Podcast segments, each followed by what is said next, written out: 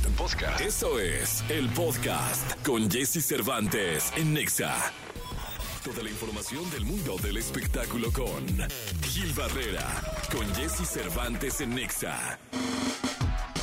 Señoras, señores, niños, niñas, hombres, individuos de este planeta Tierra, está con nosotros el querido Gilgilillo, Gilgilillo, Gilgilillo, el hombre espectáculo de México. Venga el aplauso grande, señoras, señores, para recibir aquí en este maravilloso centro de envío, estación de servicio, estación de envío de MX6 de Amazon, el querido Gil Gilillo, Gil Gilillo, Gil Gilillo. Estamos en nuestro estudio móvil, mi querido Gil, ¿cómo estás? Bien, mi Jessy, pues contento de andar aquí visitando a todos los compas de Amazon. Sí, No, la caray, verdad, felices. la verdad, desde temprano ahí, este, pues, asegurándose de que todo llegue como debe de llegar y como siempre ha llegado, per- en perfectas condiciones. Sí, señor, como debe ser. ¿Y tú, Gilillo, qué nos dice el mundo del espectáculo? Pues estresado, mi Jessy, porque mira, yo, yo no estaba así, eso. la verdad, muy contento. Yo te estoy viendo que en la revista People o el sitio de People está anunciando que ya se divorció Ricky Martin y Joan Joseph. No me Ya digas, se caray, divorciaron, mi caray. Ricky. Como para empezar el día este, con, Sí, ya con sabes, ese con tipo este de noticias. los Oye, mientras no sea tan estruendoso como lo de Bosé, ¿eh? Ah, bueno, que ah, sí, bueno, es que ahí se dieron hasta con Uf, la hasta cubeta. Y se siguen dando. Sí, sí, sí. Este- Bueno, se dieron mucho tiempo y ahora ya están peleando, ¿no? Y ahora ya es mediático. Sí, o sea, durante mucho tiempo se dieron y ya ahora ya, ya traen un rollo ahí por los niños. que- Sí, ¿no? sí, sí. Pero sí. pues aquí ya están diciendo que, pero fíjate que acá el mensaje que manda, este, que manda la pareja, bueno, la expareja, eh, dice con amor, respeto y dignidad. Así Sí. es, es como se están separando. Entonces que hemos decidido terminar nuestro matrimonio con amor, respeto y dignidad por nuestros hijos y honrando lo que hemos experimentado como pareja en estos maravillosos años. Es lo que comenta este ambos para People. eh, nuestro mayor deseo ahora es seguir teniendo una dinámica familiar y saludable y una relación centrada en la paz y la amistad para continuar criando juntos a nuestros niños, eh, preservando el respeto y el amor que nos tenemos. Añadi- añadieron, según dice el sitio de People, eh, Ricky Martin de 51 años. Mi Ricky, no, pues oye, pues era de menudo, mi querido. Sí. Yo estaba chico en aquel entonces. y, y- y Joseph tiene 38. Ah, o sea, mira, él es- Ricky es, mi Ricky es mayor. Sí, pues se ve Sí. entero, mi Ricky, ¿eh? No, hombre, no, se ve más joven que Yanisita, que tiene 25. Pues ya sé, sí, sí se ve, se ve entero. Este, Ricky va a estar en México, estará haciendo una gira sinfónica. Sí, hombre. ¿no? En algunas plazas va a estar en, en la Arena Ciudad de México, va a estar en Guadalajara el 3 de marzo, Puebla también, a Mérida también va. Y bueno, pues ahora este pues estará, es- es, eh, digamos que decantando eh, su amor, eh, más bien su pasión. Uh, va a ser dolido el rollo, va a estar bueno el concierto, va, ¿eh? va a estar sentimental porque además tiene Sí, varias canciones. sí. Esa de a medio Vuelve. vivir, imagínate, vuelve, no, hombre, no va a ser. Te extraño, te olvido de Te amo. Sí, Uf. yo también, Jessy. no, ya, ya nos estamos contagiando, ¿verdad? ¿no? Dame la mano, no me sueltes. Oye, pues mira, qué, qué, qué pena. Siempre una... Una empezar- ruptura de este. Siempre va a ser como lamentable, ¿no? Ahí se veían bien sólidos los dos. Sí, sí. Y no eran feos. ¿eh? No, no, hombre, Ricky es- Guapotes los Es, dos. es- es- es que te digo, es un hombre como de ébano, ¿no? Exactamente, hecho a mano. Hecho a mano. Sí, sí, mi Ricky. ¿no? Y, y bueno, acá lo que tú dices es cierto, ojalá y se pongan de acuerdo con los dineros, ¿no? Que, que esto es tuyo, que esto es el niño, que siempre es importante tener Que la, fue la semana pasada, no, no recuerdo el nombre del- de la expareja de Bosé, que lo entrevistaron en un medio español y le dio con todo a Miguel. Te digo que sí, pero y en el en tribunal, lo que pasa es que le estaba pidiendo una pensión Ah, la expareja de Bosé, ok. porque decía que él no trabajaba. Este, bueno, de hecho trabajaba en una eh, este, Es escultor, algo así, ¿no? No, trabajaba en una salchichonería, Ándale. una onda así. Entonces, este decía que no le alcanzaba. No, pues con, no, Sí. ahorita la salchicha viene a la baja. Exactamente. Sí, sí, sí. Y entonces, este, sí, ellos se dieron con tubo, este, todavía incluso llegaron a un acuerdo, o estaban tratando de llegar a un acuerdo por eh, la pensión, este, pues, eh, se- pero ahora, duraron mucho tiempo, ¿eh? Sí, Miguel y, cómo no. y- y- y su Ay, expareja. no me acuerdo cómo se llama. Ay, sí, de- la expareja de Miguel. Pero bueno, finalmente le deseamos mucha suerte a don Enrique Martín Morales. Nacho Palau. Nacho Palau. Nacho sí. Palau, sí, Sí, sí. sí, sí. que en el apellido lleva la penitencia. Exactamente. Sí, hombre, bueno, ya ahí se separaron. Él, de hecho, fue Miguel el que tomó la decisión. Y después, a raíz de esa bronca, la voz de Miguel Bosé Se le vino abajo. se ¿no? vino abajo. Porque, de hecho, decían que era depresión porque le hicieron cualquier cantidad de De estudios. Y no. ¿Miguel sigue viviendo en México? Sí, sí. Sí, bueno, no, no sé. Creo que andaba. en- se fue a Panamá, ¿no? Se fue a Panamá. Ya no sé si se regresó o, vive acá. Yo, él pidió, me, bueno, por medio de la de Planeta, pidió que yo presentara su libro en Guadalajara en la FIL y fui a presentar y estuve con él en el camerino platicando. La verdad es que no, como que no me cayó el 20. Él venía de la Ciudad de México. De hecho, ese día eh, me enteré, yo no sabía que él toma los primeros vuelos al, a cualquier destino. Por ejemplo, ese día salió en el vuelo de las 6 de la mañana Ajá. y se regresó en el vuelo de las 6 de la mañana. Ah, ok. Le dije, no, yo, es que mándenlo a las 8, 8 y media, 10. No, no, no. Dice, es que él toma los primeros vuelos porque son los que no se atrasan, este, son los que tienen los aeropuertos más vacíos, este, y sobre todo la puntualidad, ¿no? O sea, el, el vuelo de las, el primer vuelo del día es el que casi siempre sale a tiempo, ¿no? Siempre y cuando, y cuando el popo no haga sus Sí. luego Le da hacer por hacer sus exhalaciones. y Sí, luego ya se echa punes. se echa sus punes ahí con arenita y entonces ya no deja salir. Pero fíjate que sí. Ahora, este, sí es como muy disciplinado. Yo sabía que era como muy disciplinado en, en ese sentido, que le gustaba como las cosas muy perfectas, tampoco embroncarse. Y bueno, pues eso también, esa disciplina es lo que le ha dado. Lástima que el tema del labor lo tiene tan castigado. ¿no? Sí, hombre. Un verdadero drama, ¿eh? Porque Miguel vive, bueno, vivió mucho tiempo de su voz y el verte sin tu instrumento de vida, de trabajo, después de co- que con, tu voz contagiaste a, a- a cientos de miles y llenaste estadios, hiciste cantar y luego, ¡pum! Eso debe ser muy fuerte. No, ¿eh? qué terrible. Pues le pasó a José José. A don José José. Sí, José. Yo llegué a convivir con él al final, que, que ya José era padrino de un chorro de gente, ¿te acuerdas? Sí. que era fulanito de tal, el padrino José José. Yo no sé si cobraba por ese rollo. Eh, Bueno, ya los últimos eventos sí los tenían que pagar porque pues te- tenía que alivianarse con Sí. algo, no cantaba. ¿Te acuerdas? No, les lanzaban un artista y padrino José sí, José. Sí, sí. De hecho, hasta las entregas de premio y eso te cobraba José. Por Decía, ir. bueno, pues voy a ir un ratito y todo eso. Sí. Y bueno, pues mira, pues desde acá nuestra solidaridad primero para Ricky Martin y su expareja que han, han anunciado que se separan. Estamos muy tristes por el tema. Esperemos que no se den como se dio Miguel Bosé con Nacho Palau, escultor, salchichones. O que si ya se dieron, nomás que no lo hagan mediático ya al final, ¿no? Yo creo que son civilizados, ¿no? Sí, Ricky claro. es muy civilizado. Además va a la India mucho a eso. a- Es como... a los retiros. Sí, medita eso. mucho. Debería venir aquí a Coacalco.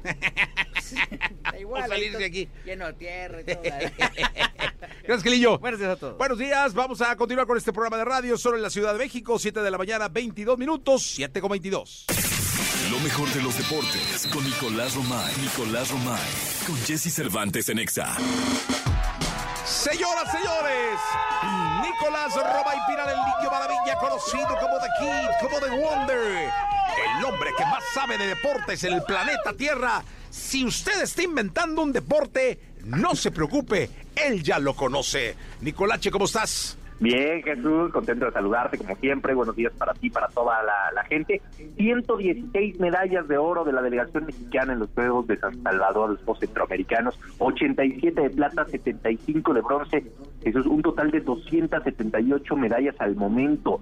Colombia tiene 68 de oro para marcar un poquito la diferencia. La verdad es que lo que está haciendo la delegación mexicana sí nos da mucho gusto. Se está cerrando de la mejor manera posible estos Juegos Centroamericanos. La diferencia es mucha. Y fíjate que el día de ayer la selección femenil de fútbol consiguió su pase a la final, derrotó 6 por 0 al equipo de Centro Caribe Sports, que realmente es Guatemala, que no pueden representar por una sanción a su país.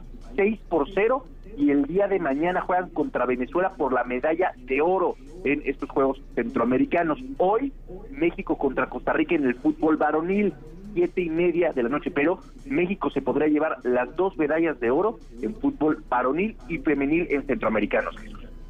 Oye, pues la verdad es que como, como lo hemos dicho, México, una verdadera máquina de, de, de- de- de generar medallas, producto de preparación de entrega, de pasión de nuestros atletas, que esperamos que estos juegos sirvan como un inspirador total para todo lo que viene, eh, que culmina en París. Eh, y que deseamos sea lo mejor de lo mejor.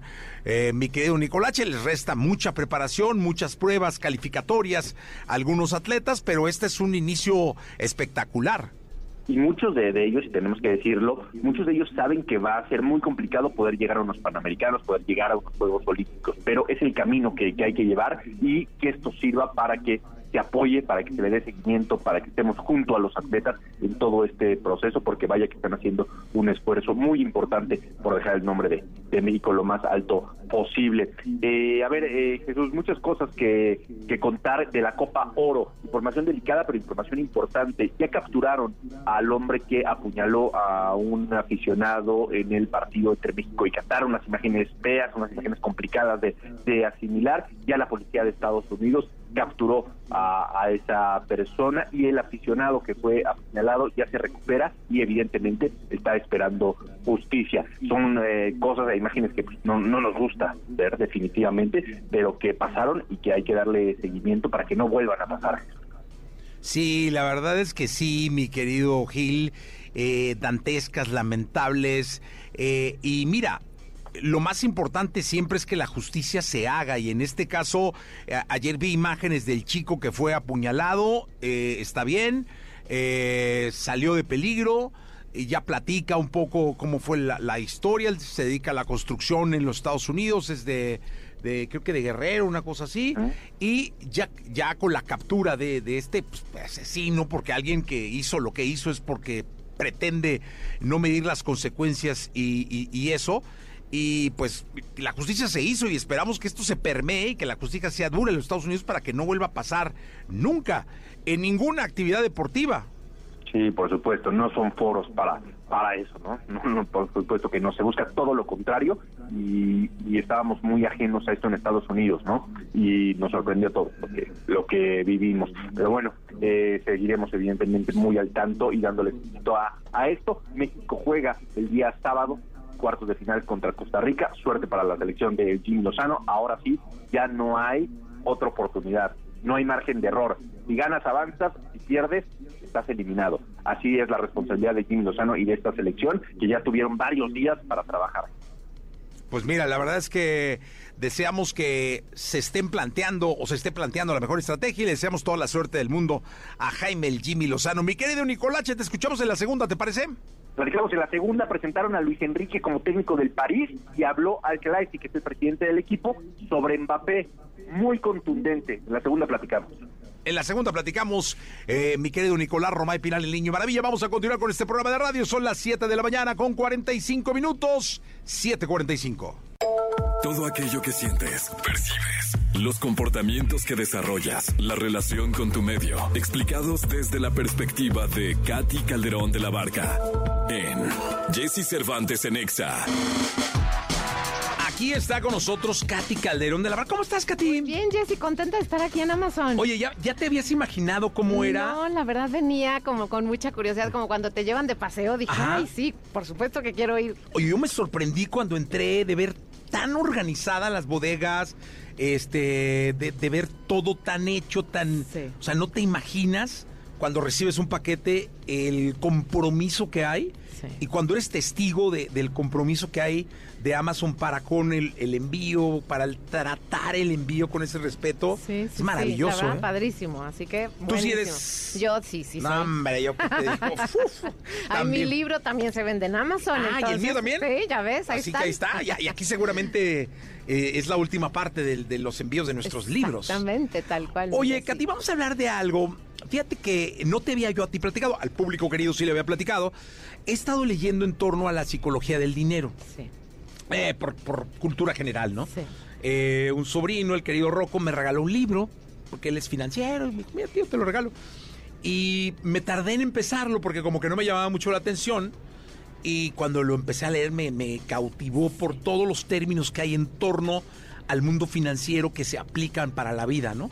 Sí. Y el, uno de los que más me llamó la atención es este pues una anécdota que está en el libro, en donde digo, no tiene ni caso que mencione los nombres, pero eh, un multimillonario, de esos que cuentan su dinero en miles de millones, hace una fiesta en una isla de él, invita a más millonarios, ¿no? Y entonces hay uno que cuenta sus millones en cientos, no en miles, ¿no? Y llega otra persona de ahí mismo y para picarle el orgullo, le dice, mira, el dueño de esta casa gana en un día lo que tú has ganado en toda tu vida. Y este cuate le contesta, y ahí viene el tema, ¿no? La- Sí. en la respuesta. Porque le dice, sí, pero yo tengo algo que él nunca tendrá. Y lo valoro mucho. Y voltea al cuate y le dice, ¿qué tienes? Si yo tengo suficiente. Y la verdad es que me pareció abrumadora la Sí. palabra, me pareció fascinante la palabra suficiente porque es tan simple y luego parece tan corta y uno la ningunea tanto que luego terminas dándote cuenta que es fundamental en tu vida. 100%, porque lo, lo hablas en la parte del dinero y fíjate, muchas veces el dinero es un reflejo de los afectos, de la vida del corazón. Entonces tú lo estás viendo en, en la parte, digamos, financiera, pero esto lo podemos llevar a cualquier tema que tenga que ver con las relaciones. Mi relación con el dinero, mi relación con el sexo, mi relación con el amor, mi relación en el trabajo. Entonces, justamente aprender qué, qué es suficiente y dónde se encuentra el término suficiente, generalmente, y, y lo platicamos tantito fuera del aire, cuando tú llevabas tu mano hacia tu pecho, cuando dices, tengo suficiente. Ah, es que yo cuando te estaba platicando la primera vez, le platicamos al público de la radio, yo toqué mi pecho con la mano, me puse Ajá. la mano derecha en mi pecho. Exacto. Y yo as- acer- o sea, dije, Sí. yo tengo suficiente, ¿no? Exacto, y justo eso es lo que te decía, ahí es donde está la respuesta, o sea, cuando nuestra, siempre les digo, la brújula de la atención está puesta en el afuera, en, eh, la casa, en los viajes, en los barcos, en los coches, en los relojes, en toda esta cosa, y no miras hacia adentro, hacia esta parte de tu interior que tiene que ver con tus relaciones, que tiene que ver con plenitud, o sea, con esta parte de ser, ser porque uno es que te sientas suficiente, porque te sabes suficiente, y lo otro es estar buscando eh, dónde, dónde hay más, porque lo que tú estás buscando generalmente ahí, Jessy, es un público que te termine por reconocer, o sea, la voz de la cabeza esto que a veces no, no para de sobrepensar en, en millonarios o en personas que están este, no en condiciones paupérrimas, su cabeza siempre les está diciendo no eres suficiente, entonces tienes que hacer más y tienes que hacer más y tienes que hacer más. Y en esto, o sea, viene también mucho tema de ansiedad, o sea, la ansiedad se genera, ¿por qué? Porque nunca tengo suficiente, nunca puedo sentir que soy suficiente y entonces ahí es donde viene una parte compulsiva, como lo vemos en, en millonarios que a veces hasta terminan por suicidarse porque no llegan a esto que este otro que tenía en cientos, o sea, sí tenía, digamos que plenitud, el sentirse satisfecho con su vida. Y esto está en una mirada interior, en sentir que eres y en sentirte visto en, digamos, por ti y por tus relaciones generalmente más cercanas, como alguien que, o sea, que suma y que aporta en la vida de otros. Entonces, cuando tú tienes eso, tú puedes lograr sentirte satisfecho y sentirte pleno, que es esa sensación que nos da cuando hacemos algo por alguien, por nuestra comunidad, por nuestra familia, por, por un sobrino, por el hijo, por, que, que acabas diciéndote, ah, o sea, qué, qué bien se Oye, siente pero luego no esto". te das cuenta. No, Eso es lo malo, ¿te das Es- cuenta? No te das cuenta cuando ya es suficiente. Eh, a mí me pasó hace poco con... me- me- hay una persona que trabaja en cuestiones de rating con nosotros. Oh, y salió el rating, la verdad salió bien. sí. Pero yo reclamé, ¿no? O sea, Sí. oye, es que mira, no sé qué, bajo aquí, bajo bla, bla, ya sabes, ¿no? Sí. Y entonces me dijo, oye, todo está bien. Dice, son pequeños detalles, dice, pero no se puede más. Sí. Y yo le dije, no, sí se puede más. O sea, ya sabes, ¿no? Sí, sí, Es que sí, hay que ajustar perfecto. esto y hay que ajustar Sí. esto otro. Y él me dijo, hay que parar. Sí. Y le dije, no, no, ¿cómo? ¿Cómo? O sea, ¿cómo vamos a parar? Es que mira. Sí. Me dice, es que ya no se puede más. Reflexiona. Sí. Y entonces fue que me cayó como venida del Claro. cielo esta lectura y ya le dije, tienes razón. Está Ya, buenísimo. disfrutemos. Exacto, qué bueno, pero fíjate, tú tienes una parte, y me acuerdo mucho el, el podcast que hicimos, que no se lo pierdan, el, este, por ¿Está toda en tu la canal, parte- no? Sí, en mi canal de YouTube, este, pero ahí tú hablas de esta otra versión de la creatividad, o sea, tú tienes un pensamiento creativo y ahí es donde viene la parte de- del balance entre la ambición la conformidad y el disfrute, ¿no? O sea, es, como este triángulo que es, es donde oscila una mente inquieta como la tuya, ¿me explico? Entonces, puede, por supuesto, haber esta ambición de querer más y de un, una, un, un hambre muy creativa, de siempre encontrar, ¿no? El pensar fuera de la caja y todo. Entonces, tú tienes un automático en eso, que es uno de tus talentos. Pero, ¿qué sucede?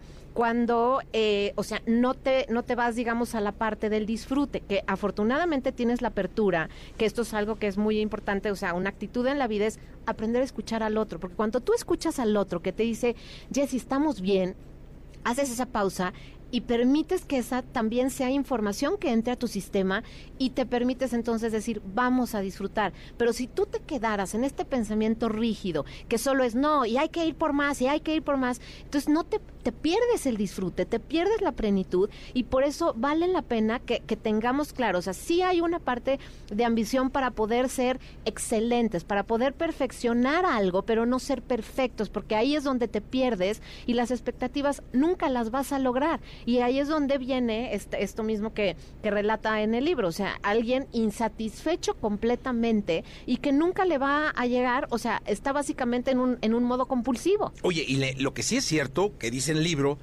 es que la ambición siempre aumenta el riesgo. Sí. O sea, la ambición hace que tu riesgo crezca, crezca, crezca, crezca. Y con el riesgo, la frustración y con el riesgo, los errores y, y es luego no es muy buena aliado. Es lo que te puedes, exactamente lo que te puede perder, pero cuando tú reconoces, como siempre hemos dicho, las, las emociones sirven para algo, son trans- o sea, te transmiten información. Ambición es saber que puedes algo más, pero si tú tienes del otro lado el balance con, pero no te pierdas y no dejes de disfrutar, pero no te pierdas y dejes de mirar lo que has hecho, porque algo que es bien importante y por eso digo, hay que mirarnos hacia adentro es de ti contigo, si vas viendo tu avance, vas a poderte sentir satisfecho si eres capaz de mirarte, no si eres capaz de ver esta, esta, este, este crecimiento que has tenido, estos logros que has, que has hecho. Entonces, ahí es donde viene la mirada interior que te permite decir, voy bien, lo estoy haciendo bien. Pero cuando no, estás toda, totalmente perdida en esta ambición que viene de una idea de no sentirte satisfecho, de no sentirte suficiente para tus padres, para tus maestros, para, o sea, es una historia que viene en tu crianza, Jessie. Entonces, ¿qué sucede cuando tú vienes, o sea, desde de ese lugar? Ansiedad absoluta de nunca tener suficiente. Y entonces ahí nunca puedes ser feliz. Y hay gente que, que tiene, o sea... se pasa la vida así. Exacto. Ahora, pero ¿cómo, ¿cuál es el termómetro, el indicador, si es que lo hay, eh? Sí. el indicador de ya, güey? O sea, te hablo de una relación Sí. que está tensísima, que tiene años tensísima y que ninguno de los dos dice, ya fue suficiente, vamos a parar. Sí. Eh, o una relación laboral donde también ya el- tú como empleado dices, Nel, ya estuvo, o sea, ya fue suficiente. O de el deportista eh, de alto nivel que quiere más y que, y que crece, o sea, tiene la edad le va ganando y él quiere más y quiere más y entonces ya pone en riesgo su salud Exacto. por no tener suficiente. ¿Hay una señal o Sí, cuál es? De hecho, fíjate, o sea, la ansiedad es una muy buena aliada. Cuando nosotros tenemos, la ansiedad es una alerta, una alerta del sistema que te está diciendo, hay un modo estrés que, que ya te está prendiendo y que claro, cuando no lo paras, viene un problema de salud siempre. Entonces, cuando tu sistema, tu cuerpo te está hablando de esta ansiedad de no alcanzo lo suficiente, no estoy teniendo suficiente, no he llegado a la meta, quiero más, quiero más, ahí sí escuchas a tu cuerpo, que es, vas a sentir que tu pecho está presionado, vas a sentir que, que te come las uñas, que estás comiendo más de la cuenta, que estás tomando más de la cuenta, que, o sea, todas estas conductas compulsivas, esas son las señales. El no dormir, por ejemplo, ¿no? Se- generalmente los hábitos más, más claros que se afectan es el sueño, la alimentación y lo que tomas. Entonces, esa es una señal de que te estás perdiendo en estas expectativas, en este perfeccionismo, en esta ambición y compulsión. Entonces, si ya estás ahí, o por aguantar una relación, o porque este, quieres hacer, su- o sea, mucho más de lo que tienes, o porque quieres más trabajo, más, o sea, para darle a tu familia, bueno, pues mejor disfruta a tu familia, ¿no? Entonces, este es el, el como el, el termómetro que ahí te permite un poco lo que te dijo este, esta persona de, de, de las redes, te dijo pausa, pausa Jessie. Entonces te invitó a que hicieras una pausa y seguramente te fuiste hacia adentro a decir, ok, a disfrutar. Entonces, cuando nos permitimos ver hacia adentro, tomar esa pausa, una respiración profunda y decir, ok, ¿de qué me estoy perdiendo en mi presente? Porque ahí estamos poniendo la atención en el futuro, en lo que estamos esperando y nos olvidamos del presente. Entonces hay que regresar al presente. Las, claves me quedaron clarísimas. Eh, la ansiedad. O sea, cuando ya estás, que no, que la ansiedad te gana y ya no es estás satisfecho con lo que estás haciendo. Sí. El- el- la falta de sueño, es decir, Sí. cuando ya no duermes por, por tener que, ¿no? Sí. Eh, luego el La hambre, bebida, ¿no? La, ajá, la la comida, cuando estás comiendo ya compulsivamente, sin parar, este por tener que Exacto. la bebida, ¿no? O sea, cuando ya es, es que O mucho tengo café o que mucho y- y alcohol. mucho alcohol. Esas son señales, todas Sí. recaen en la ansiedad, ¿eh? Todas, porque esto, a donde te lleves, a- o sea, te genera ansiedad porque como no estás logrando, en el fondo, en el fondo el mensaje contigo es, no eres suficiente, no has sido suficiente. La diferencia de esos dos millonarios es que uno estaba satisfecho consigo mismo y el otro no se sentía suficiente para sí mismo. Y por eso necesitaba coleccionar dinero. Hay quienes coleccionamos amores, hay quienes coleccionamos relaciones este, sexuales, hay quienes coleccionamos estampitas, o sea, pero el tema es, eso te hace sentir especial. Al final, lo que estás buscando es la aprobación y es sentirte que eres especial porque en el fondo no te sabes especial. Oye, cuéntame algo. El no sentirte suficiente, el no saber parar para disfrutar lo que ya eh, eh, lograste, ¿no? Te puede llevar a, a- a detonar en un suicidio Sí. O en una cosa así. 100%. Ma- mi- Si no pides ayuda. Claro, si no pides ayuda y, y de hecho, o sea, uno de las, recuerdo uno de los pacientes más complicados es, o sea, era perfeccionista y ambiciosa, muy, muy, muy, eh, tenía millones de seguidores, pero quería más y quería más y no estaba satisfecha con, con esto que, que estaba buscando y no podía disfrutarlo, y entonces, o sea, llegaba tener pensamientos de es que entonces no vale nada, no van a pensar que soy mal, o sea, que no hago bien mi trabajo. Y entonces en lugar de disfrutar todo esto, y lo puedes ver con, con modelos, con, o sea, que dicen, no, es que me queda horrible el pelo, y dices, es que está guapísima, está... pre-", Y no es suficiente porque en el fondo no está viendo ese valor a sí misma, no estás teniendo esta voz que, que te dice, vales simplemente porque existes. No, que te dice, oye, estás hermosa. Exactamente. Ese pinche gajito de pelo que se te está saliendo, que te tiene mal. Sí, Pues hace exacto. que te veas mejor. Pero imagínate que eres la única que no lo ves o eres el único que no lo ves. Entonces, de ahí deriva, o sea, este es este diálogo interno, esta, este crítico interior que tienes que, que te hace pedazos, porque afuera puede todo mundo ver y disfrutar tu éxito, tu belleza, tu popularidad, tu lo que quieras. Y si tú ahí adentro no lo tienes, acabas o por terminar con tu vida, que lo que realmente estás queriendo terminar es con esa voz que te dice no eres suficiente. Y por eso hay que trabajar con la voz de la cabeza. Oye, ¿qué consejo nos dejas? ¿O cómo cerramos? ¿Con qué reflexión nos quedamos para, para saber o encontrar nuestro suficiente? Claro, yo les diría es irse para adentro, escuchar esas voces que tienen y si tienen esta voz que les dice no eres suficiente, empezar a bajarle el volumen, o sea, y empezar a, a mirarse con curiosidad, por eso hago referencia a tu podcast, porque eh, la curiosidad es pensar afuera de la caja, es, es mirar qué no he visto de mí y hacerse esas preguntas, qué no he visto de mí, qué no he valorado de mí y qué tendría que empezar a ver y a mirar de mí que no he hecho, o sea, empezar a tener una lealtad contigo, una fidelidad contigo y empezar a trabajar justamente en desarrollar ese amor propio. Esa es la base de lo que nos va a hacer sentir suficientes. Eh, Katy Calderón de la Barca, muchísimas gracias. ¿Dónde te pueden localizar? Gracias, mi Jessy. Les dejo mis redes sociales. Es Katy C de la Barca. Katy se escribe C-A-T-H-Y. Katy C de la Barca. Y ahí me pueden encontrar en todas las plataformas. Oye, a ver si subimos el link, Oscarito, del, del podcast del que hiciste referencia, que es tu podcast donde me tuviste invitado. Exacto, y voy a subir ese cachito en mi Instagram para que justo la parte que, que tengo muy, muy clara de donde hablas de esto, pero desde la base de una buena autoestima, que es toda la diferencia. Muchísimas gracias. Buenísimo. Vamos a continuar con este programa. Vamos con Maluma, Coco Loco. Llegó el momento de la segunda de espectáculos con el querido Gilgilillo, Gilgilillo, Gilgilín, el hombre espectáculo de México.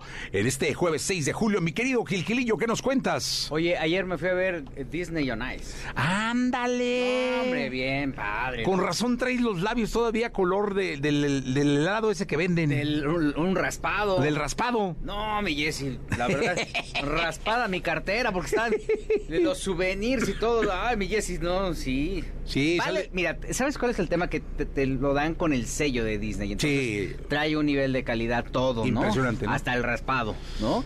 Pero este, bien padre, el espectáculo maravilloso.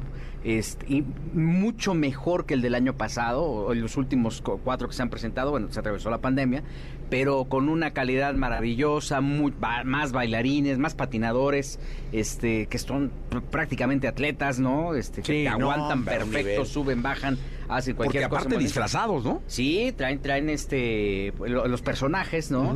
Eh, y, bueno, pues este, eh, hacen eh, la recreación de Frozen, y también eh, de esta película que retrata eh, Colombia de una manera extraordinaria, que este, la gente sale muy contenta y vale mucho la pena. Hubo una muy buena cantidad de, celebridades. Ahí me encontré a Mauricio Islas, Julio Camejo, estuvieron Lidia Ávila, Erika Saba, Mariano Ochoa. Este, Linet Puente, pues prácticamente todas las mamás con sus hijos, mamases y papaces por todos lados y felices de la vida. Este, hay un detallito con la pirotecnia. En el primer acto ahí hay mucha pirotecnia y entonces eso activó el sistema de alarma del Auditorio Nacional. No me digas. Pues ahí te encargo que nosotros estábamos viendo ahí, en, eh, todavía no, no estaba Encanto, estaba Frozen, este, y que empieza a sonar la alerta. Esa alarma que te ponen antes de empezar cada espectáculo por protocolo de, protección civil, les dicen, oye, este, si oyes esta alarma, así. sal corriendo casi casi, ¿no? y entonces que escuchamos la pues todo el mundo así como este sacado de onda. Sí, muy sacado de onda, afortunadamente. El protocolo de seguridad del auditorio es muy bueno. es un lugar maravilloso. Cada una de las puertas de, emergencia había un había un eh, personal de seguridad que eh, no, no abrieron las puertas y esto evidentemente no detonó en, pánico ni mucho menos, pero el motivo fue justamente que el humo de la pirotecnia llegó a las a las eh, a los detectores de, del foro y obviamente por eso se activó. Ya después, pues mira, todos seguimos. Salió Mickey y dijo, cálmense, no hay bronca. ¿No? Entonces pues, ya la gente, no dieron una explicación, obviamente no pararon el espectáculo, sino eso hubiera alertado a la gente. Pero fue un espectáculo, es un espectáculo maravilloso, va a estar cuatro semanas en el Auditorio Nacional, más de 40 funciones y más de 28 personas en escena, que creo que, este, eh, insisto, avalan eh, eh, mucha calidad y el respaldo de la marca Disney siempre es... Este, no, hombre, la garantía de todo. Sí, si hay una marca que cuidan en el, en el mundo, es la marca El vestuario, no hay de que se le salga la chaquira por algún lado, no, al contrario, todo está perfectamente bien pegado. Sí, un pespunte ahí a última hora, no, hombre. No, no, y que un resbalón tampoco, porque los atletas son tremendos, o sea. Sí, manejan un nivel increíble, ¿no? ¿Lo trae César? Lo trae César. Muy bien. Lo trae César. Sí, También. Sí, de la mano de César. Pero bueno, oye, y otra cosa. Eh, ayer reapareció, hoy por la mañana apareció un post del de, papá de Ricardo, de Ricardo Farril, okay. de Dicho Farril, que aparentemente pues está bien de salud, que él está ya propiamente, este, que todo va por buen camino. Palabras más, palabras menos. De acá a don Roberto Farril, padre de Richard O'Farrell, le mandamos un abrazo muy fuerte. Richard también, que todo salga bien. Y bueno, pues él, como recordaremos, tuvo una crisis, él es estando pero, tuvo una crisis desafortunada de adicciones, este, la que recayó yo creo que ya le quitaron el celular porque ya ves que con el celular estaba mostrando todo esto. Entonces, sí, ahí había que quitarle pues la adicción y el celular. Sí, sí, sí. Entonces, afortunadamente, de acuerdo a lo, que, a lo publicado por su padre, don Roberto, todo va por buen camino. Pues qué bueno. La verdad es que a, quien padezca hay que desearle siempre amor, paz, tranquilidad, paciencia y que se, y recuperación, ¿no? Justamente, ¿no? Que, vaya encontrando equilibrio y, luz en su vida, ¿no? Pues qué bueno. Mi querido Gilgilillo, nos vemos mañana. Mi sí, muy buenos días. Buenos días. Lo mejor de los deportes con Nicolás Romay. Nicolás Romay. Con Jesse Cervantes en Exa. Bien, llegamos a la segunda de deportes. Está con nosotros el querido Nicolás Romay Piral, el niño maravilla, conocido como The Kid, como The Wonder.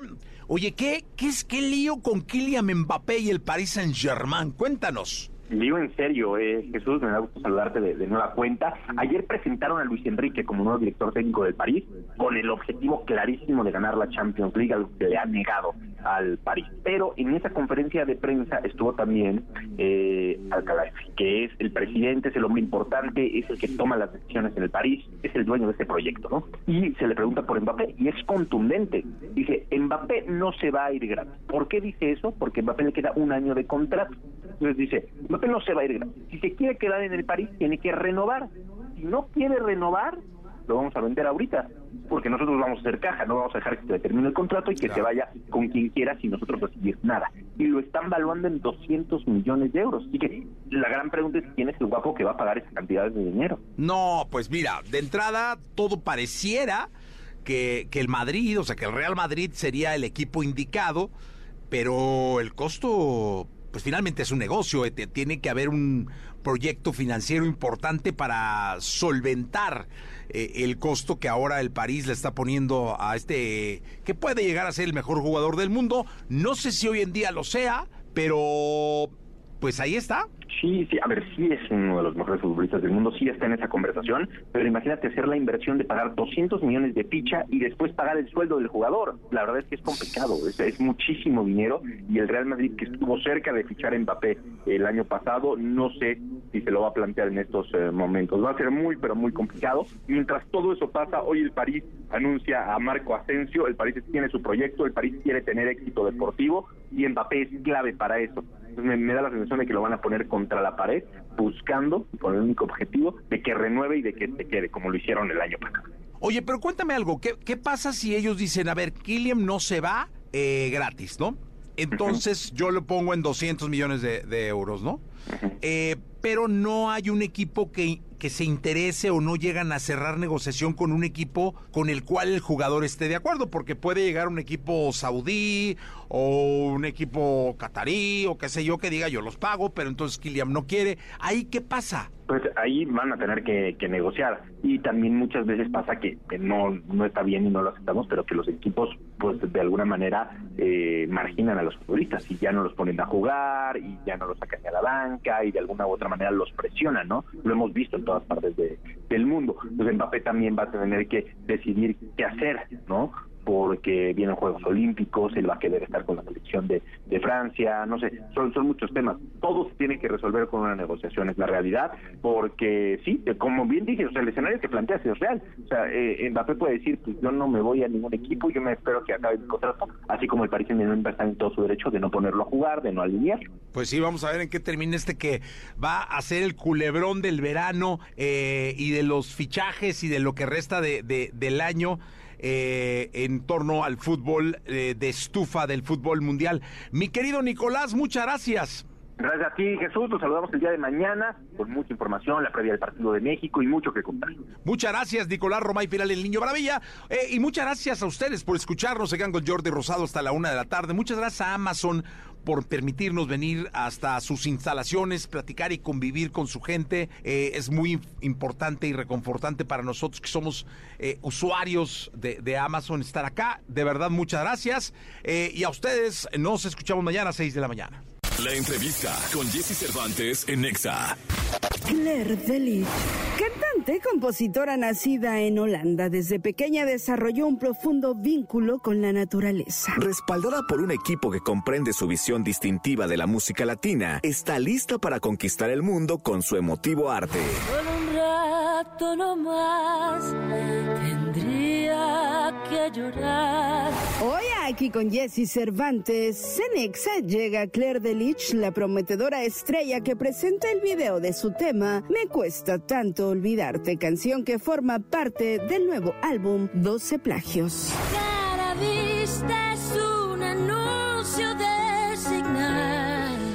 Aquí estamos. Pa- Para no meterme en tantos líos, en tantos líos con tu apellido, eh, porque lo estuve practicando, pero luego no me salió tan bien. Había como intentos, ¿no? Te voy a decir, Claire. ¿Cómo estás, Claire? Digo, para quitarme todo. Delich. Dale, muy bien. ¿Está bien? una excelente pronunciación. Qué bueno, no, es que está ordensísimo. Sabes que a mí lo danés como que no se me da mucho.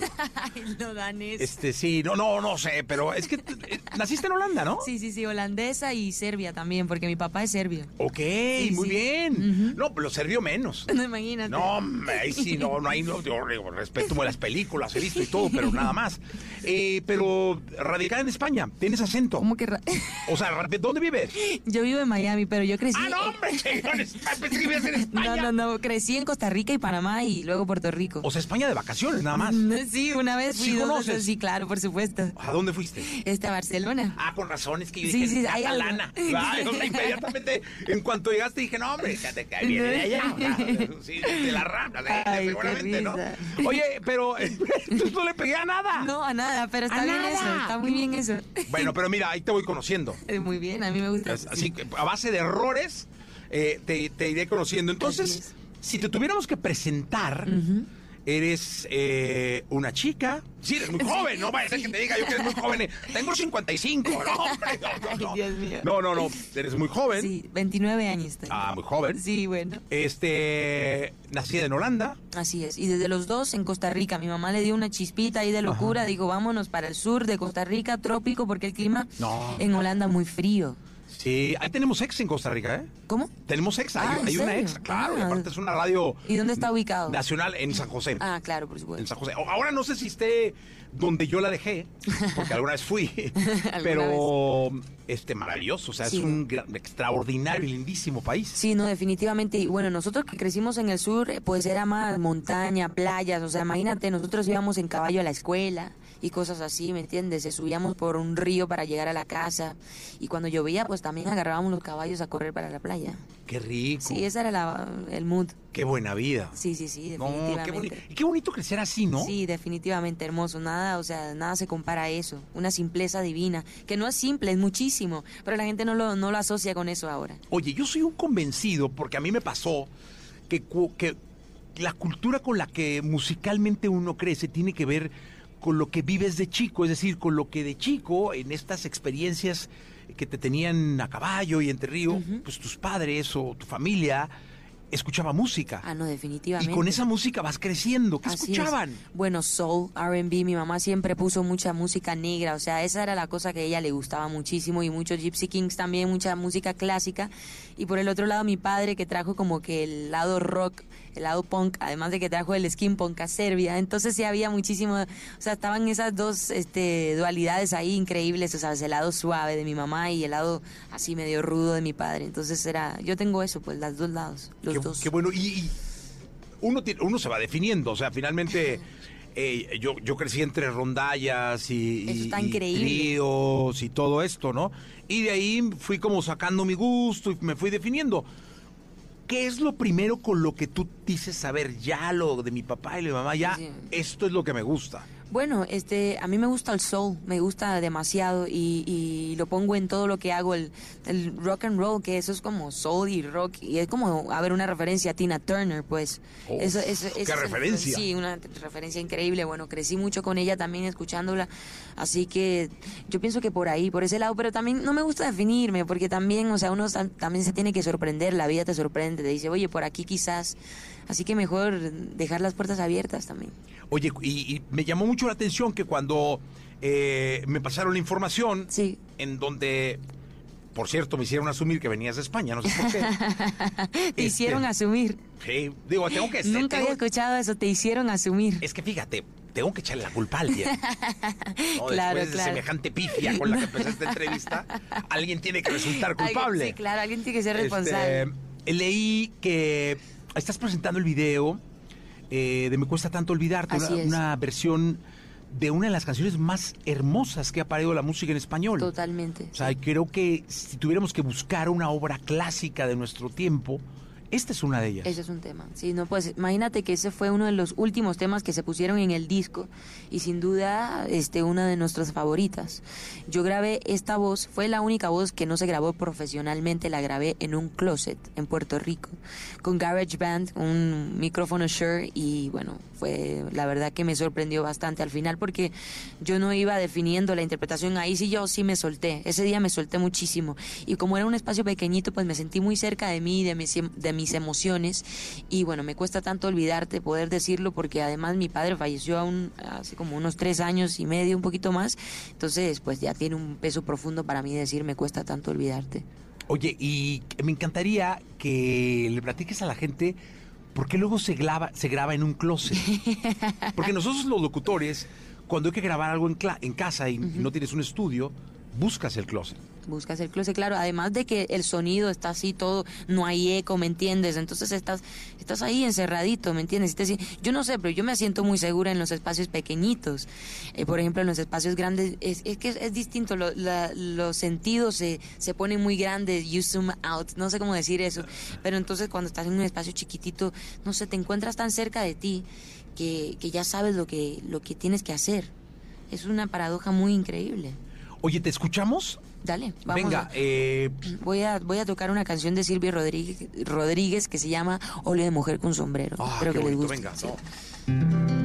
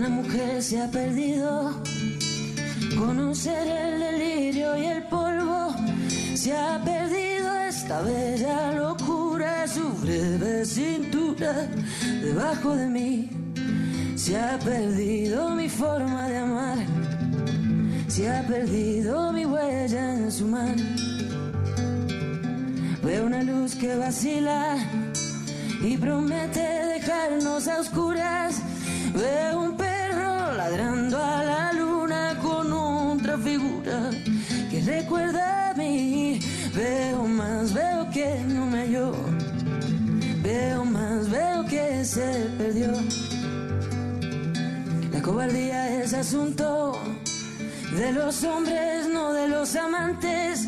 Los amores cobardes no llegan, amores ni a historias se quedan allí. Ni el recuerdo los puede salvar, ni el mejor orador conjugar. Una mujer innombrable huye como una gaviota y yo seco mis botas, blasfemo una nota y apago el reloj.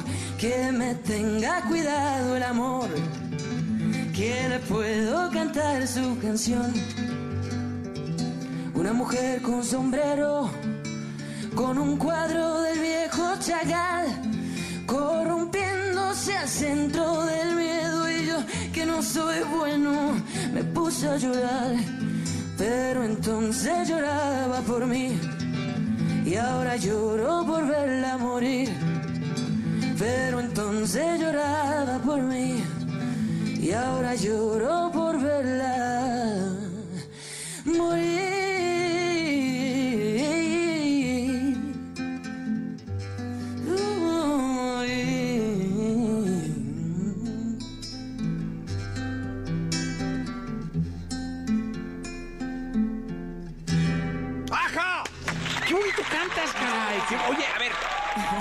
Vamos por partes.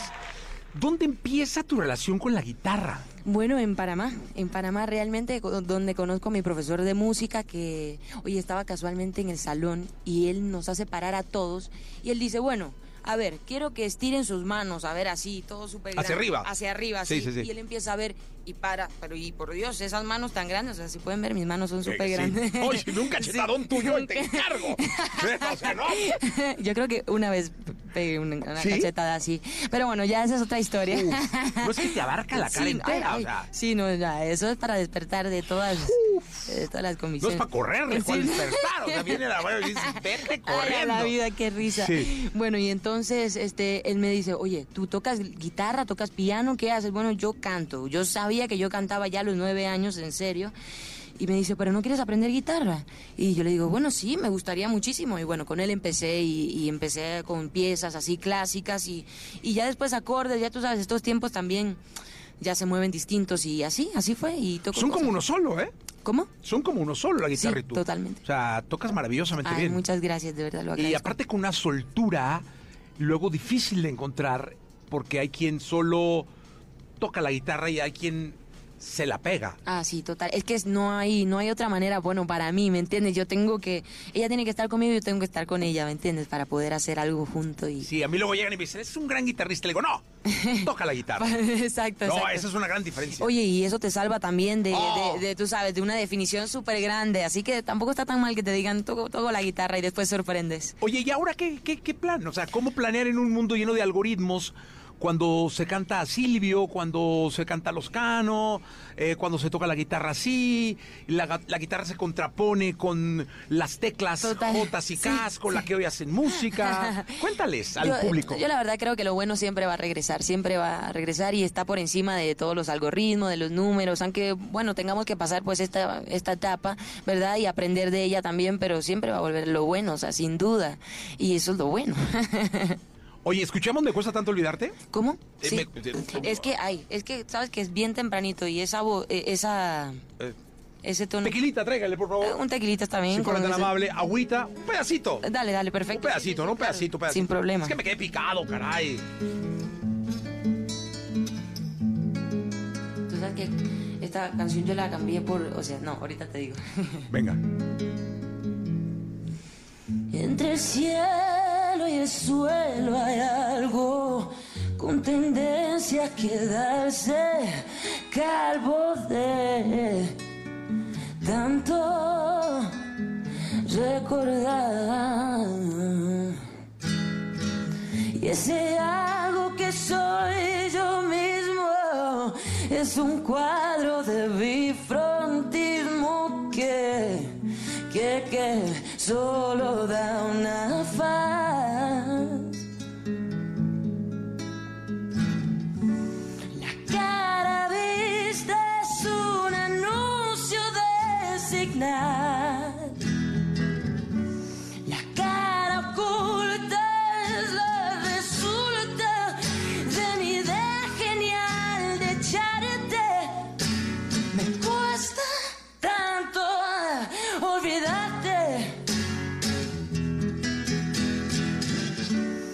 Cuesta tanto olvidarte.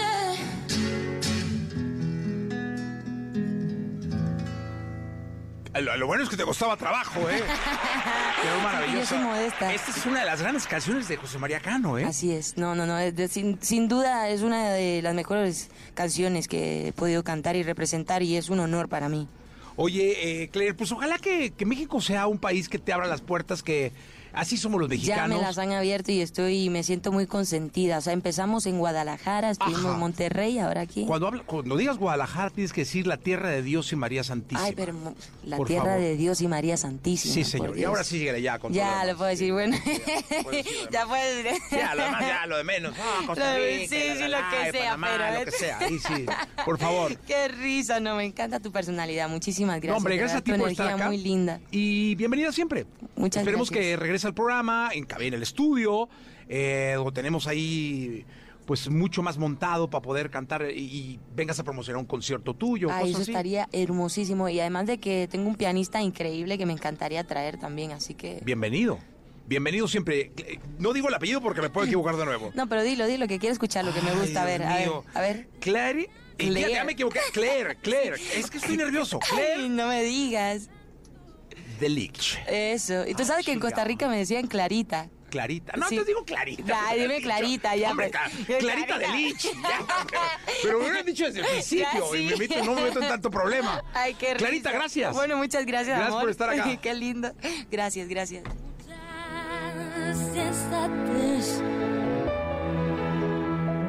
Y no sé si seré sensato. Lo que sé es que me cuesta un rato hacer las cosas sin querer.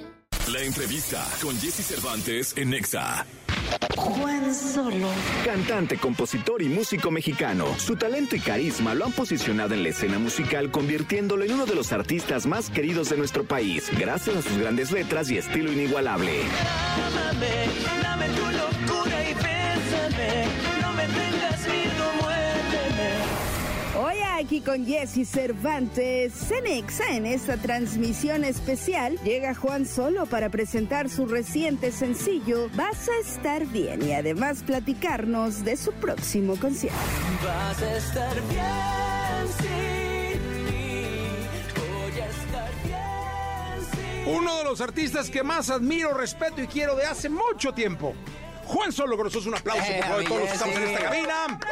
Oye, gracias por esas, gracias por esas flores. Un beso a todos los que nos ven y escuchan. Eh, un placer estar siempre contigo.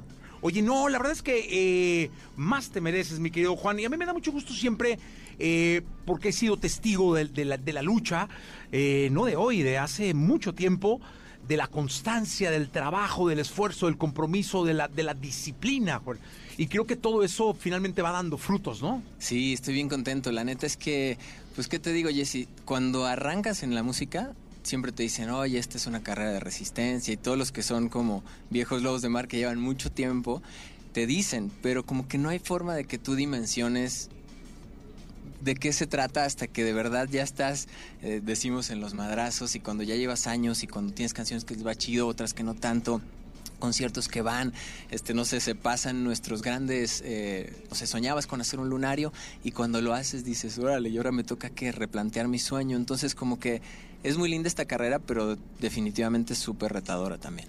Oye, alguna vez vino Villamizar al programa y comentaba que, que, que era una carrera do- donde le tenías que poner la vida en prenda, es decir, no había manera que no pasara así. Si tú quieres ser artista de la música, eh, tenías que tomar tu vida y ponerla como en un florero al centro y decirle a la música, órale, ahí está, cabrón. Sí, te, te requiere un montón, ¿no? Y gracias a Dios, comparto exactamente con Jorge que para los que no eh, topan a Villamizar ha escrito canciones como Yo no sé mañana, por ejemplo, que todos no sabemos, o Cara Luna de Basilos o así. Eh, te toma la vida, pero también te regresa la gran oportunidad de conectarte corazón con corazón con el que está enfrente. Y yo creo que eso es tan lindo, tan mágico, que es tan difícil poner en palabras lo que se siente, que también nos hace adictos a esa conexión, ¿no? Yo creo que igual que Jorge, lo he platicado esto también, por ejemplo, con Gianmarco, me decía, nosotros estamos locos, queremos salir de conciertos, queremos conectar con la gente, queremos estar ahí parados en el escenario. Nos hicimos animales de escenario y, y sí, definitivamente el poder pararse ahí es solamente como el premio a mucho trabajo que hay que hacer abajo pero que también se aprende a disfrutar. Yo, por ejemplo, dejé una carrera universitaria antes de saber que hacía canciones, por ejemplo, y se me ¿Qué hace muy loco. Estudiaba medicina. ¡Hola! Dos años estudié medicina. Wow. Y entonces no sabía que, que me gustaba hacer canciones ni que podía. Cuando dejé la carrera y dije, yo voy por la música, Ingesu, nomás tengo esta vida. Y qué bueno, qué bueno, porque hoy como que echo para atrás este, la mirada y digo, qué cool, me han pasado cosas increíbles y sobre todo vienen cosas todavía más increíbles. Oye, ¿y en qué momento estás eh, de tu carrera? Mira, ahorita con el gran reto de hacer mi segundo Metropolitan, el 30 de noviembre. Eh, también voy a Pachuca el 2 de septiembre, antes que se me olvide, y voy a hacer Puebla el lunes 10 de julio. Este, ahí lo voy a publicar en mis redes terminando esto, sí. Eh, ando, ya sabes, buscando cómo reinventarme. Creo que las redes sociales a todos nos han puesto el reto de encontrar qué hacer, que nos venga bien, como un traje a la medida de quienes somos, de qué queremos contar, de, de- de cómo abordarlo. Y pues la neta es que, eh, no sé, me siento como muy contento de que he podido encontrar cosas que me gusta mucho emprender a través de redes, ¿no? Además de las historias de mis canciones, este, ya sabe la gente que me sigue que 24/7 estoy pendiente de mi teléfono y de las redes, de poder empezar a ejercer mi ejercicio creativo, suena muy random eso, ¿no? Como de Claro. escribir canciones, mucho inspirado también en lo que me cuentan y en lo que voy formando parte de la vida de otras personas y que me dejan saber. Oye, acabas de decir algo importantísimo, que es estar pegado al teléfono. ¿Eso no te quita vida?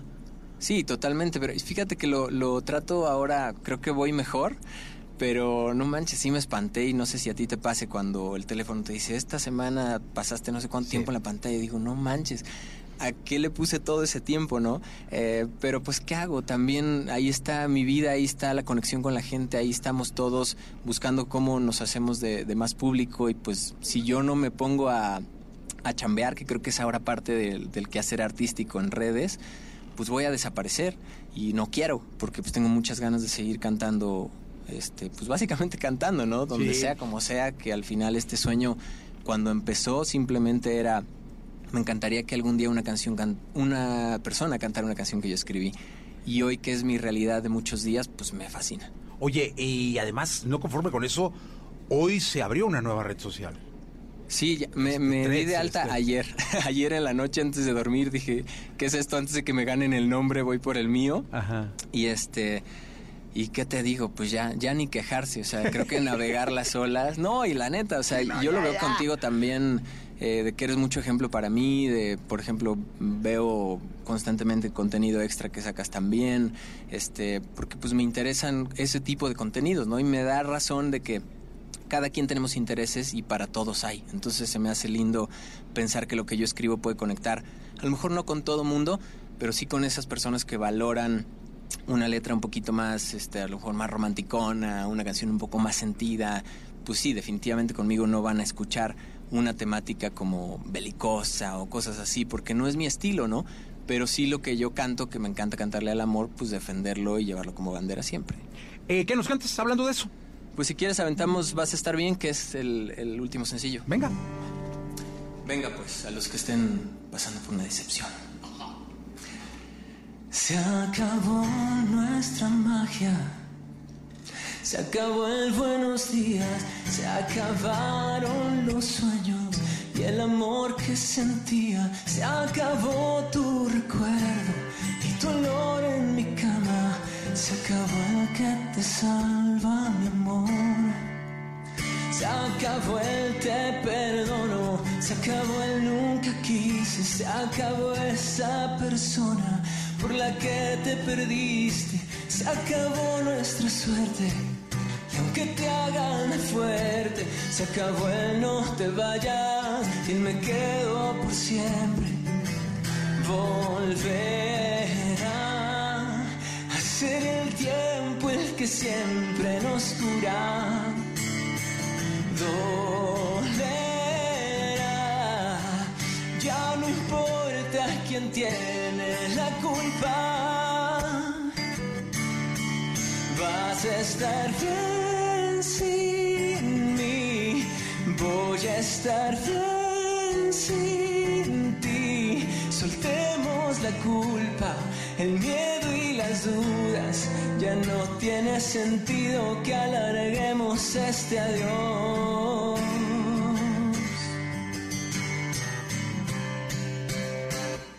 Me quedaré con lo mejor. Cariño nunca te faltó. Si es que se nos escapó el amor, no culparía al corazón porque fuiste el amor de mi vida.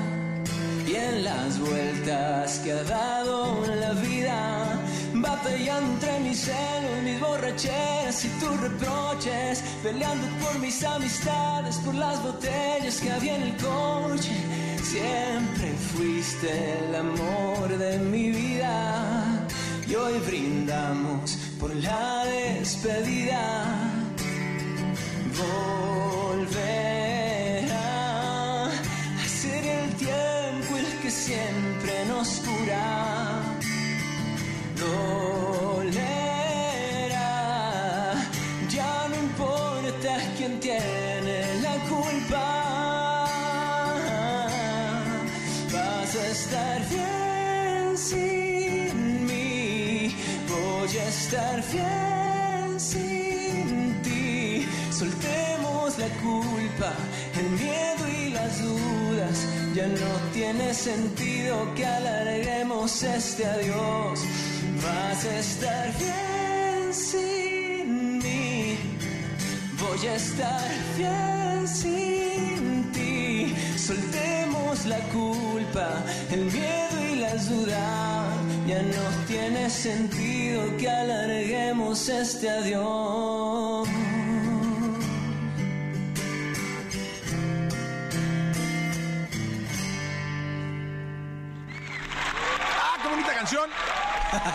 Gracias, Don Juan, qué bonita canción. Oye, dime una cosa, este asunto de, de, de que el artista hoy, por ahí leía que, que el artista se ha convertido en su mejor ejecutivo. Sí. Es decir, que los tiempos han cambiado de tal forma donde ya no te puedes esperar a ver qué dice tal cuate de marketing o tal cuate de, de redes, o, sino ya el artista tiene que ir tomando las riendas y de sus decisiones y de, de sus planes y, y ir haciendo que el resto del equipo los siga para cumplirlos. Claro. ¿Tú cómo te ves ahí? ¿O Ah, qué pues opinas mira, de eso? e- Es que yo así arranqué mi carrera. O sea, mi carrera sí empezó como que yo tirando y todo mi equipo como buscando, este, digamos, alcanzarme, ¿no? Después cuando llegué, eh, digamos, como que a la, a la disquera, dije, bueno, alguien ayúdeme porque llevo siete, ocho años siendo yo el que empuja y, y era cansado. O sea, la verdad yo estaba súper cansado de, de buscarle y buscarle y buscarle. Y logramos cosas increíbles en la independencia, pero debo aceptar que cuando llegué a la disquera fue con un poco de, porfa, ya alguien que me ayude a, a jalar esto, ¿no? Estuvo muy cool, me me- mi equipo como que empezaba a, a aclimatarse conmigo cuando se nos vino la pandemia y pum, se cayó todo. Sacamos el disco que teníamos listo durante todo ese tiempo y ahora otra vez siento que voy retomando, pero no manches, sí, no debo, ¿cómo decirte? No quisiera mentir. Mm, Me ha costado un poco porque creo que hoy está todo súper rápido. Entonces, como que ahora, y TikTok, y ahora Threads, o no sé cómo se llama lo que abrieron. Y entonces, como que vamos todos buscándonos camino no ha sido fácil, pero pues no queda de otra. Creo que además de empujar hoy, el, el artista tiene que dividirse como mentalmente, emocionalmente, en ser creativo, que ponga canciones ahí con todo el corazón, se olvide de ser ese marquetero que después va a buscar cómo encontrar este oídos para estas rolas. Y pues ya que tiene las canciones que están hechas con el corazón, pues entonces sí ya sentarse con el equipo y decir, quiero ir para allá, ¿quién me sigue? Y tengo la fortuna de que la neta me han dicho que sí. Oye, eh, ¿de dónde es el fan más. O sea que, porque hoy las redes te ponen en África, te ponen en Asia. Digo, acá te saludan de Monterrey, de la Ciudad de México, de Tijuana, de, el, país te tiene perfectamente ubicado.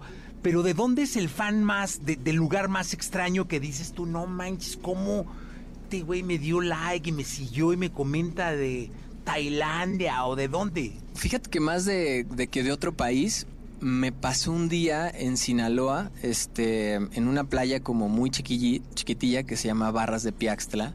Como que me, me extraña que me reconozcan en lugares así porque nunca en la vida pensé que me fueran a, a reconocer. Y estaba yo así tirado tomando el sol y, y me tocaron así el hombro de, hola, ¿eres Juan Solo? Y yo, sí, ¿sabes qué debo, qué rompí, qué, qué cosa? Como que se me hizo súper random ese lugar. Pero bueno, hay gente que me sigue en muchos lugares, sobre todo Latinoamérica y que no he podido ir. Eh, Brasil, por ejemplo, generalmente están conectados desde Sao Paulo y digo como, wow, o sea, de neta un vuelo de aquí a Brasil son un montón de horas, ni siquiera sé Claro. cuántas. Tú sí has ido para allá, pero sí son unas 15, 16 horas. Es mucho. Entonces, la Pero neta- fíjate que es un mercadazo, Brasil. Sí, me encantaría, me encantaría. De hecho, tengo hasta una muy mala traducción de una rola que se llama Amame, pero no suena mal, mira, suena como, suena como, es como portuñol. A ver, venga. Amame, deixa de loucura, bésame. Vem pra cá sem medo, muérdeme. Sabe que eu te quero, entrega-te. Deixa que seu corpo sinta que eu sou teu coração. No suena mal, ¿no? No, es que, te- pero te voy a decir una cosa, yo creo que hoy hay que atreverse. Sí, que sí. Porque, exacto, o sea, tener a alguien que hable bien portugués y, y que te diga ahí más o menos, pero es, es- las redes te ponen ahí en un rato. Estaría increíble. Y a mí me encanta, me encantaría conocer Brasil, porque pues además de que soy súper futbolero y sabes que es como que la cuna del fucho, pues también siento que es un público increíble. O sea, veo videos de artistas este, brasileños y digo, no manches, me encantaría ser uno de esos que anda de gira por allá, o lo que les pasó a los RBD, por ejemplo, que Sí. pues, siempre será mágico. Fíjate, antes la, la referencia, yo fui al, al último carnaval eh, este año y antes la referencia nos decían que era Luis Miguel o, oye, de México, ah, Luis Miguel, o ya sabes, ¿no? ¿Y ahora? RBD. Sí. De México, ah, RBD, ah, está cabrón, o sea, la verdad es que sí le entraron durísimo. Durísimo. Y me daría mucho gusto que algo ah, te, te- te inten- lo intentaras, porque es, es- es gente maravillosa la brasileña. ¿Qué nos cantas? ¿Qué les canto ahora? Pues yo creo que una, una rola, mm, no sé, de las viejitas. Échale. Para, para los que están por ahí, este, Sí. queriendo olvidar a, a una persona. Venga. Hoy me encontré un viejo álbum con nuestras fotos y en dos goteras se han convertido mis ojos. Le cuento al mundo que te he olvidado y es obvio. Ni te borré, ni te he dejado de extrañar. Si parece ayer que dijiste ya no te amo, de ser fogata solo en cenizas quedamos. Debí exiliar de mi piel los besos guardados y te dejé quedarte en todo aunque no estés, me sobran ganas de echar atrás el tiempo y no saber cómo te llamas, ya no sentir que calas en mis huesos y despertar sin recordar tu ausencia. Lo que daría por tener amnesia.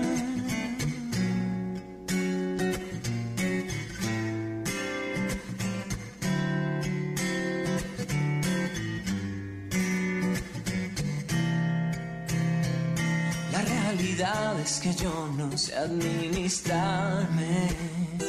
Le puse más a la cuota de los detalles. Mi corazón va de luto, es inconsolable.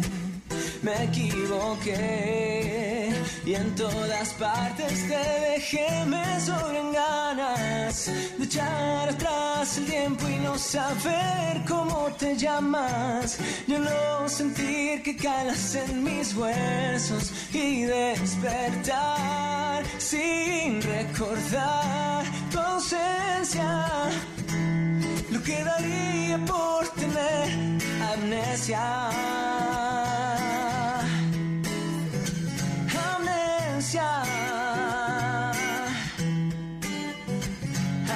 Amnesia.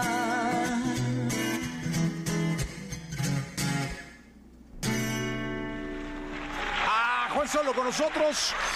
Muchas gracias por venir. No, hombre, feliz siempre, mi Jesse. Y eh, regresa antes del concierto, ¿no? Sí, es el 30 de noviembre, para los que sepan. Pero tenemos chance de volver a, a encontrarnos por acá. Sí, porque el disco nuevo sale en septiembre, entonces Ah, pues ahí está. me vengo con el sencillo. Se va a llamar Malquerido, sé que te va a gustar un montón. Y pues por acá nos vemos. 2 de septiembre vamos a Pachuca, el 10 de este vamos a Puebla y el 30 de noviembre hacemos Metropolitan. Ya está. Juan Solo, gracias. A ti. Listo. Eh, vamos a ir a cabina. Ya no importa quién tiene la culpa. Vas a estar bien sin mí. Voy a estar bien. Escuchaste el podcast de Jesse Cervantes en Exa.